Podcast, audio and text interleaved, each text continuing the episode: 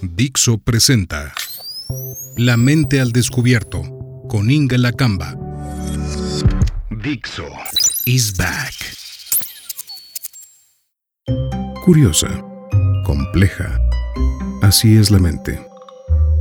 Bienvenidos a La mente al descubierto con Inga Lacamba. El Día de Muertos es por mucho la fiesta más bonita que tenemos en México.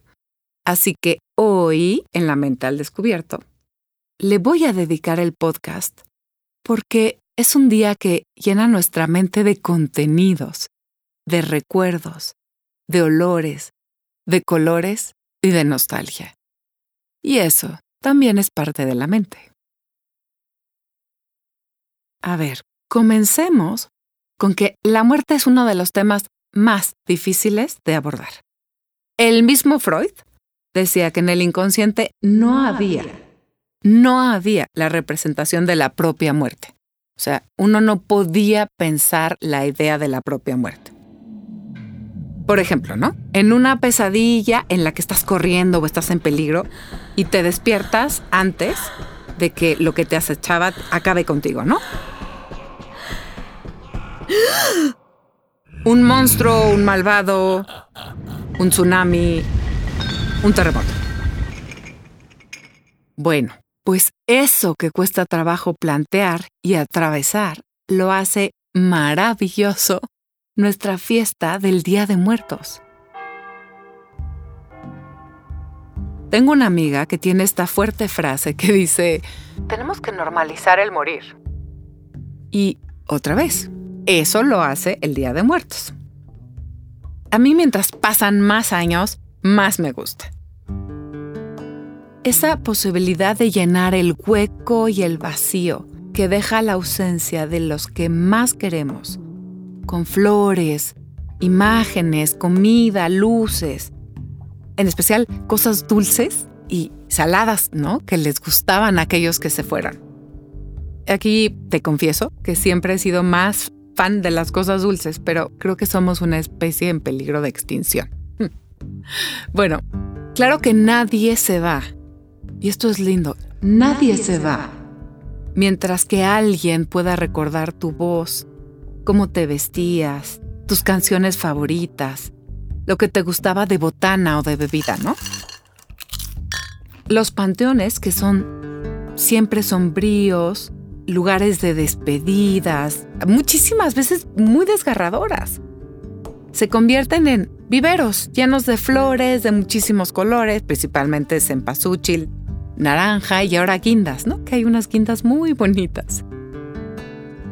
Y también en este día es bien representativo el olor a resina del copal, que da ese paso entre algo material y etéreo, que llena el espacio, cualquier espacio donde haya un altar.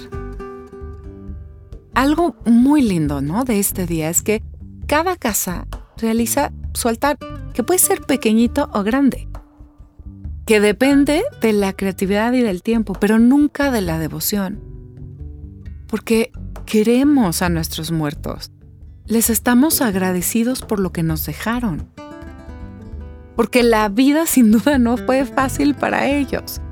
Pero ahí están con sus rostros en las fotos sonrientes, ¿no? Casi siempre, con los ojos llenos de esperanza y de alegría, por lo menos de salir bien en la foto. y la fiesta es entre el 1 y el 2, pero empezamos desde mediados de octubre a emocionarnos por la fiesta, adornar la casa, buscar las fotos, conseguir flores. Para mí, lo más importante en un altar es el papel picado, el pan de muerto, las fotos y las velas. Estas cuatro cosas. El papel picado porque además, no sé si tú hiciste tanto como yo, pero cuando ibas en la primaria o en las tardes libres, agarrabas estas hojas blancas y las cortabas, las esquinas, el centro, les hacías flequitos y tratabas de inventar la mayor cantidad de dobleces posibles para lograr más formas. Bueno, el pan de muerto es importante, primero porque es delicioso, pero también esos peculiares huesitos de pan que lleva como decoración. siempre me han causado como una emoción pueril, como de niña. Porque ese pan no lo había todo el año. Y aun aunque lo haya de repente en los supermercados, para mí no lo hay. Para mí no hay motivo para consumirlo, ¿no? Comprarlo. Obviamente las fotos son importantes porque si no de quién estamos hablando cuando decimos de nuestros muertos, ¿no? Y la vela, evidentemente porque ilumina, porque siempre da la sensación de que así van a saber llegar. Esa es la meta. A mí de chica no me dejaban comer la comida del altar del día siguiente, ¿no? Por ejemplo, el pan, dulces, galletas. Me decían que se le había ido la esencia. No creo que sea tan cierto, pero me divierte hacer como si así fuera. Y tampoco ahora me como lo del altar. Eso sí se me quedó. Bueno, estos panteones que se llenan de vida y de colores porque los deudos hacen verdaderas obras de arte con los pétalos de flores del cempasúchil, o hacen formas, o cruces, corazones. Quisiera tanto poder mostrarte la foto que tengo en mi mente, o las fotos o las imágenes. Pero confío en que tienes una. Y si no, ya tienes una tarea pendiente voy a confesar algo. Hasta hace poco me fastidiaba mucho el tradicional, no tradicional, desfile del Día de Muertos que se realiza en la Ciudad de México. Sí, ya sabes. Ese desfile de disfraces con el que comienza una película de James Bond. Pero si lo piensas bien, el director solo reunió, puso junto lo que ya estaba a la vista de todos. ¿Cómo? Te preguntarás. Piénsalo así. Una comunidad que le encantaba disfrazar a los grandes con sus caras bellamente pintadas de calavera, como si fueran de posadas.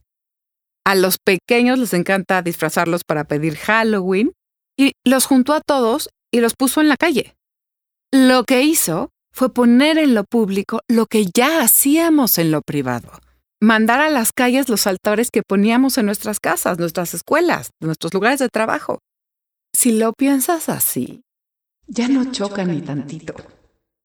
Ya van varias veces que confirmo que a veces se requiere la mirada de afuera, de un extranjero, que sabe ver lo bello para que nos muestre lo que ya tenemos y lo nombra por nosotros. Por eso, la verdad, en México nos gustan mucho los visitantes, los turistas, porque nos recuerdan lo que somos, pero ya no vemos. A mí me emociona ver turistas en México. Siempre me ha gustado verlos en las calles. Bueno, volviendo al tradicional, no tradicional desfile. ¿Qué es un desfile? Un desfile es caminar por las calles disfrazados, jugar a los disfraces, a las máscaras, hacer otros, pero además de jugar, también quiero pensar que caminar juntos es algo que nos pertenece juntos como comunidad, disfrazados jugando. De verdad que ojalá lo podamos hacer más seguido. Caminar juntos. Desde la metáfora hasta lo real. Solo por el placer de hacerlo. Voy a confesar otra cosa. En general me gusta mucho saber acerca de las cosas, de sus orígenes, de sus símbolos, pero del Día de Muerto y sus altares no quiero saber mucho más ya de lo que sé, de lo que aprendí mientras crecía en la primaria. Y cada año poníamos un altar tanto en la escuela como en la casa, ¿no? Ya sabes, a ti te toca traer el cempasúchil, tú te traes el pan de muerto, tú te traes el refresco. A nadie le pedían los cigarros porque por supuesto que estaba prohibidísimo. Tú te traes el copal, tú traes papel periódico, era terrible si te pedían la calabaza en tacha porque, pues no, esa no la hacían en las casas muy normalmente. Pero en fin, aprender a hacer un altar, aprender qué es importante en un altar, aprender que no puedes comer la comida del día siguiente porque su esencia ya se la llevó el que visitó al altar. Saber que cada año se repetirá el ritual y que si el amor y el cariño que le tienes a este día lo transmitiste bien, alguien más lo hará por ti en los años venideros. Y así no terminamos por irnos. porque al menos estaremos en forma de flores. Y sobre todo, quiero decirte que frente al Día de Muertos esperamos tener siempre un lugar, llevando flores o recibiéndolas. Porque a eso se parece la eternidad. Te pregunto, ¿y tú? Este 2 de noviembre, ¿a quién celebraste?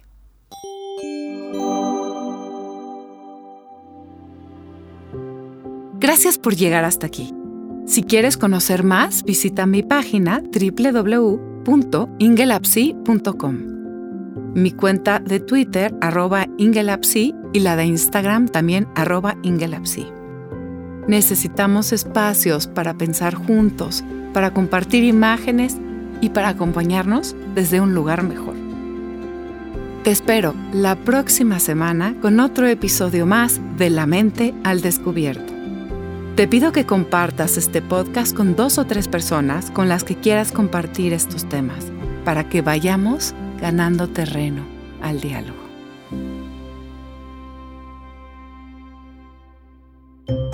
Has escuchado El Día de Muertos. Aquí, en La Mente al Descubierto, con Inga Lacamba.